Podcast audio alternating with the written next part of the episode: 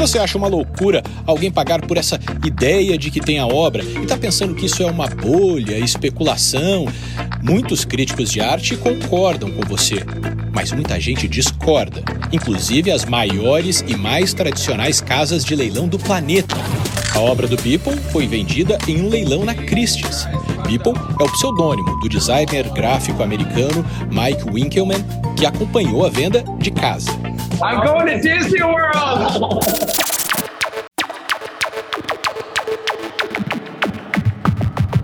bem, muito bem. Aqui estamos nós, hein? Sejam todos bem-vindos, todas bem-vindas. Mais um Wikipod, o seu podcast biográfico com histórias incríveis contadas por mim, Felipe Solari, diretamente aqui da Pod 360. E aqui no, no Wikipod a gente sempre procura trazer temas que geram curiosidade, que geram interesse, né? É, temas que às vezes estão aí eh, na boca do povo, digamos assim. E esse, o assunto de hoje, é um assunto que tá na boca do povo que gosta de coisas e do universo virtual, do universo digital. É o maior assunto de todos os tempos da última semana. É o NFT, mas que promete ter vindo pra ficar. Será? Para início de conversa, você sabe o que é um NFT? Não. NFT é a sigla de Non-Fungible Token, ou na tradução livre aí, token não substituível. É, então o, o, nome ele já, ele já explica um, um pouco, né? Ele é um ativo, digamos assim, não substituível, ou seja, ele é único. E a chegada do NFT traz um impacto muito grande para muitos mercados, para muitos negócios. Entre eles, assim, marketing e comunicação é uma, é uma frente, e também, principalmente, aí o que a gente está vendo e que muitas pessoas estão se empolgando com relação a isso, é o impacto que, que o NFT traz no universo da arte, cultura e entretenimento. Então, esse tipo de token, o NFT, ele diferente dos outros criptoativos comuns, entre aspas, como o Bitcoin ou o Ether, eles são únicos. O Bitcoin, todo mundo pode ter um, né, todo mundo entre aspas, mas você pode aí ter o seu Bitcoin, é, é, é o Bitcoin, é o mesmo Bitcoin, de um Bitcoin é o mesmo Bitcoin do outro, assim. Não sei se estou me fazendo ser claro, mas o NFT, ele não é assim. Se você tem um NFT, você tem aquele NFT, aquele número, aquele registro daquela obra, certo? Que aí, o que é essa obra? Putz, aí pode ser um monte de coisa, que é isso que tá explodindo a cabeça das pessoas. Pode ser uma obra de arte, pode ser um GIF, pode ser uma música, pode ser um, o primeiro programa do Joe Rogan, pode virar um NFT se o Joe Rogan quiser. Então, como a gente diz, ele é único, ele é indivisível, ele não é intercambiável. E essas informações, ou seja, esse registro é feito em um contrato inteligente em blockchain. Então, dá pra gente dizer um pouco que é quase um cartório da internet, assim, sabe? Quando alguém criou um GIF e aquele GIF explodiu, aquela pessoa não conseguia dizer ou provar, né, ou comprovar que ele era o criador da... Não existia um sistema para ele ser o criador de uma obra virtual e ser o dono dessa obra virtual que ele mesmo criou. Lembra às vezes quando a gente vê algumas fotos na internet que a pessoa vai lá, a pessoa é um fotógrafo, o cara ou a menina é uma fotógrafa e coloca na foto a marca d'água água com o nome bem grande, assim, quase para você não conseguir roubar a foto, porque na verdade você precisa comprar aquela foto do fotógrafo. Pois bem, é meio isso, é a institucionalização disso tudo, certo? É começar a organizar um pouquinho as criações de internet. Por exemplo, esse trecho aí que a gente usou no início do nosso programa, a gente tirou ele da matéria que passou no Fantástico e que fala sobre a primeira arte digital em blockchain a ser leiloada pela tradicionalíssima casa de leilões britânica Christie's. A obra, que é Every Day's The First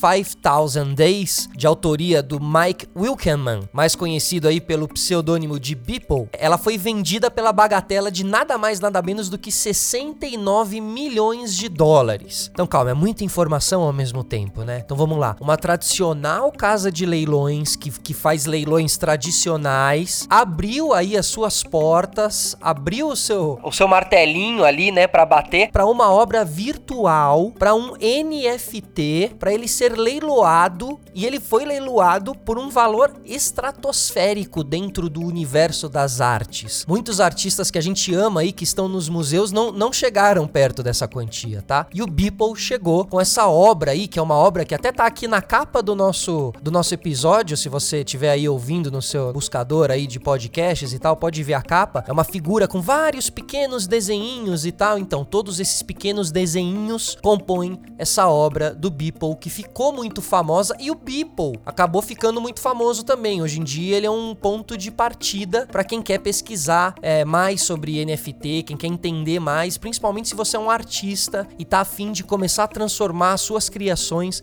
em NFT. Vai lá, dá uma pesquisada no Beeple, porque ele é o cara que tá se dando bem, ele é a grande referência hoje em dia para vários artistas, assim. Não só na, na parte da arte, mas também na parte da venda, né? Na parte dos negócios, certo? Ó, tem um brasileiro chamado Rafael King. Ele é PhD em tecnologias disruptivas. Olha que legal, tecnologias disruptivas. É pela Universidade de Newcastle, lá na Inglaterra. E ele é pesquisador de blockchain e também conselheiro para implementação de projetos NFTs pro entretenimento. E o Rafael diz que NFT é um conjunto de instruções registrado em blockchain que tem como característica principal a sua individualidade. Normalmente temos registrada as instruções sobre como o negócio vai se comportar ou ponteiros que apontam para onde estão hospedadas as imagens, vídeos, áudios, 3D, entre outros. Resumindo, NFT é a forma mais segura e rentável de criar e comercializar itens colecionáveis com segurança e certificado de autenticidade. Então é um pouco aquela ideia que a gente estava falando do cartório, né? Da coisa do cartório, você criar uma autenticidade para aquilo. Vou até dar um outro exemplo de como replicar tudo isso, pra gente entendendo aqui e pensando juntos também, entendendo juntos sobre o NFT, porque é algo que eu também tenho pesquisado muito nas últimas semanas. A Mona Lisa, tá? A Mona Lisa, a obra original, ela está no Louvre. Ela pertence ao Museu do Louvre. Mas se você for na, na, em uma banca na Avenida Paulista, em São Paulo, você talvez tenha ali um postal para comprar por 5 reais com a imagem da Mona Lisa, perfeitamente impressa, perfeitamente igual à obra que está no Museu do Louvre. Mas não é porque você comprou esse postal que a obra Mona Lisa é sua, sacou? Ela é do Louvre. Então, não é porque você registrou um GIF que todo mundo que usar esse GIF vai ter que te pagar uma quantia. Vai ter que te pagar, de repente, a pessoa que quer fazer os postais sobre sobre a sua obra, enfim, aí também já é um, já é um tipo de meandro que eu também não entendo muito, mas dá pra gente entender um pouco que é, acima de tudo, registrar aquilo no teu nome. Por mais que aquilo seja replicado, mas ele está registrado, ele é seu, ele te pertence. Ok, I got it. Bitch! oh, for real?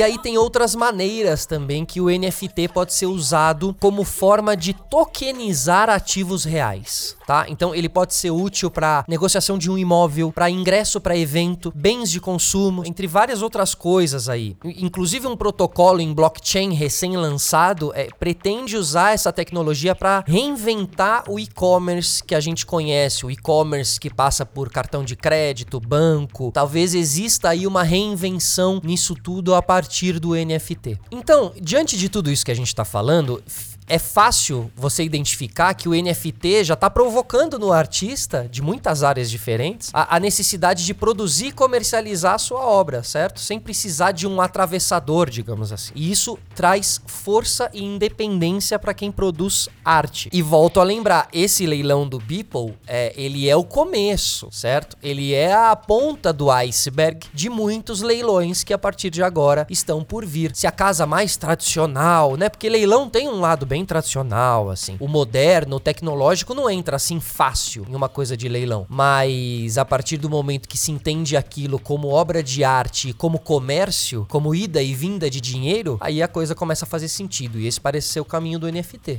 Oi, pessoal, aqui é o André Bujan, tudo legal? Eu tô aqui para contar para vocês um negócio que vai revolucionar o mercado da música. Você deve saber o que é NFT, não sabe não? Tá todo mundo sabendo, procura no Google. Os artistas do mundo todo estão usando isso. Basicamente, o NFT é um contrato digital para autenticar que a obra digital deles é original. Imagina que o cara trabalha com Photoshop e a obra de arte dele é um JPEG. Pois é, o NFT chegou para falar que aquele JPEG é original. Agora, há pouco, o primeiro álbum de NFT de música foi leiloado por 12 milhões de dólares. É, surgiu banda de tudo quanto é lado lançando o disco com certificado de NFT. Imagina, os caras fazem uma tiragem de 100 álbuns assinados pela banda. Sim, é virtual, mas ainda assim só tem 100 no mundo. É isso. Quem comprou, comprou. Tá se o cara que tem o número 1 dessa tiragem resolve vender esse disco daqui a 10 anos, o disco pode valer muito mais do que ele pagou. Sim, tudo virtual, mas tá lá o NFT para comprovar que o arquivo é original. original.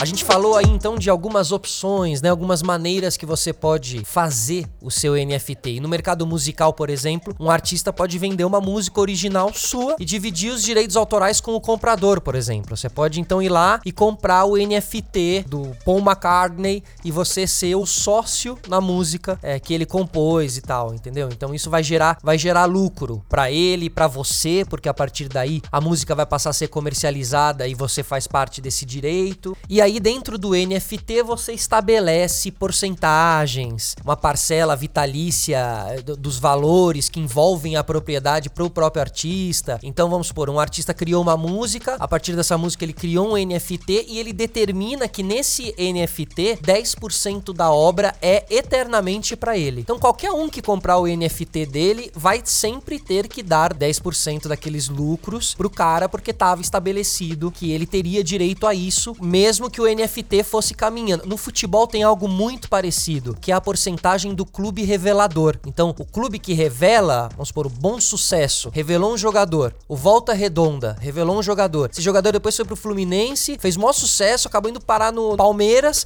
ganhou a Libertadores, foi parar na Europa. Todas essas transações, o clube formador, o Volta Redonda, tá ganhando 10%. Então esse jogador vai se valorizando, os 10% vai aumentando o valor, né? Porque ele é 10% de um valor geral que está aumentando. Então esses 10% automaticamente também aumentam de valor. E, a, e o clube que revelou se dá bem, é mais do que justo isso, e também anima, empolga aquele clube que já revelou um a revelar dois, três. E aquele artista que conseguir vender um NFT vai se empolgar muito para fazer dois, três, né? Então acho que você também fomenta a arte de uma certa maneira, a arte independente, principalmente a arte independente. Deu para entender um pouquinho melhor?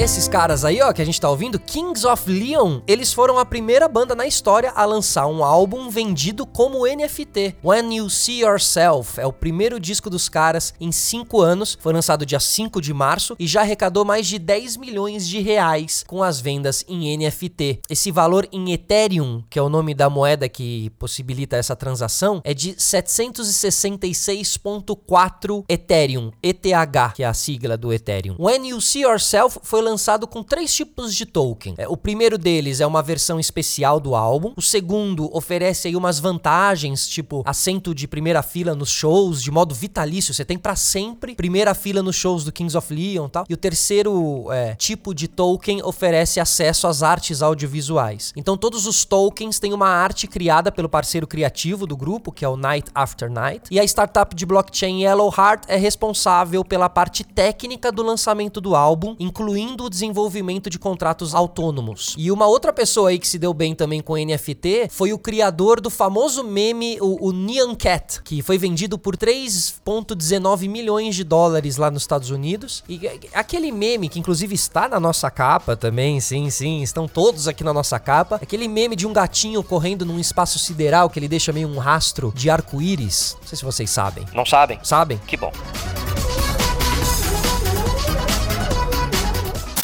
E assim, vale lembrar que, que as obras em NFT, a maioria aí, a gente tá falando em, em tudo digital, tá? Elas são nativas digitais, assim. Mas tem um artista ou outro, inclusive o Beeple, comercializa também é, obras é, físicas do seu NFT, enfim. O cara é artista, né? O cara é um artista visual, então ele, ele faz umas brincadeiras aí. Tem, tem inclusive alguns unboxings no YouTube de caras que compraram uma arte do Beeple e ele manda numa caixa. É uma. Putz, é lindo, o negócio é lindo, assim. Mas você meio que tem o. Quase que o. Ah, não sei como. O pôster da obra que você comprou. Então você comprou um NFT, mas você vai receber ali uma, uma impressão daquele NFT. Não quer dizer que aquele, aquilo que você recebeu é o seu NFT. O seu NFT tá lá na internet, ele é virtual, ele é aquela imagem. E aí, assim, ele é teu, não tem erro, não tem problema. Ele é muito bem registrado. Diferente de algumas coisas de cartório, sabe? A, a autenticidade, coisa de assinatura. Ou até mesmo naquele negócio Trato Feito, né? Aquele programa Trato Feito. Quando um cara levava uma arma que ele dizia ter sido da Guerra Fria, não sei o que. Tinha que vir um especialista, dar uma analisada. Por mais que tivesse o número e tal, precisa ver se aquilo não é uma, uma falsificação de algo, assim. No NFT não tem essa, assim. Ele tá registrado, é virtual e é um número, então a falsificação ela é basicamente impossível. Gucci gang, Gucci gang, Gucci gang, Gucci gang, Gucci gang, Gucci gang, Gucci gang. Spread thin racks on new chain. My bitch love do cocaine. Ooh, I fuck a bitch, I forgot name. I can't buy me no wetter rain. Então, tá entendendo aí que NFT pode ser aplicado é, em uma infinidade de coisas e de obras artísticas e de plataformas, certo? Então, mexe a sua cabeça aí. Como que você vai aplicar o seu, a sua criação e transformar em um NFT? Tem um outro universo fora esse de obra de arte que também está crescendo muito com essa tecnologia, que é o mercado de colecionáveis, como cards esportivos. É, quem diria, hein? Os cards estão de volta, meus amigos da década de 80, 70. Então, assim, a, a, só para explicar um pouquinho, a Fórmula 1, a MotoGP, alguns times de futebol, eles já estão aí em algumas plataformas próprias com seus NFTs. Um case de sucesso aí que muita gente tem falado é, é da NBA. Então, a NBA começou a vender cards de vídeo com lances. Então você pode comprar enterrada do LeBron James contra o, o Timberwolves na, na semifinal, sabe aquelas coisas? Você pode comprar e aquele lance passa a ser seu, sacou? É, é muito louco, assim, é realmente muito louco. E a NBA tá lucrando milhões. Já venderam vários lances, enterradas, cestas de três, último arremesso, em forma de NFT. Até agora, ó, fevereiro de 2021, eles tinham faturado 230 milhões de dólares com vendas de NFT. Imagina, você tem uma liga que mira sempre em lucrar, sempre em ganhar dinheiro, de repente você começa a ter uma entrada dessa através de, de NFT, sensacional, né? Three-point game. Now the Cavs have to go 94 feet. Kevin Love down the floor for LeBron James on target. Turns, sends it. LeBron. Yeah! You gotta be kidding me! Life is about do-overs! Don't look at it, but it should count! 120 apiece! You have to be down to the wide receiver. He turns around and breaks it deep in the Verizon Center. O LeBron James, ele teve um, um, compilado de melhores momentos em vídeo dele, é, em formato NFT, que foi vendido. É, as pessoas podem continuar assistindo esse compilado e a, os mesmos lances no YouTube, mas você é o dono daquilo. E esse, especificamente aí que a gente tá falando, foi comprado por 200 mil dólares. Outro caso aí, quem, tá, quem tem pesquisado sobre NFT deve ter ouvido falar também que o, o fundador do Twitter, o Jack Dorsey, ele vendeu o primeiro tweet dele por 2,9 milhões de dólares. Então olha que legal. O criador do Twitter vendeu seu primeiro tweet em forma de NFT por quase 3 milhões de dólares, assim. E quem comprou, se a gente parar para pensar que um dia alguém comprou a primeira obra do Leonardo da Vinci e, e décadas e décadas depois aquela obra se multiplicou muito porque o Leonardo da Vinci foi entendido como um grande artista do seu tempo. Ok. Agora imagina que daqui décadas e décadas e décadas, talvez o criador do Twitter venha a se transformar em uma figura muito icônica e, e importante no desenvolvimento das redes sociais e das relações interpessoais através do virtual e blá blá blá blá blá blá blá blá. Então, assim, quem comprou o primeiro tweet desse cara que pode ser transformado em tudo isso, fez um investimento artístico. Quem compra obra de arte, compra com essa visão. Compro hoje para revender amanhã, né? Te compro aqui no teu início para te revender quando você tiver explodido e tal. Então, assim, faz total sentido quando você para pra pensar. Mas é muito louco. NFT.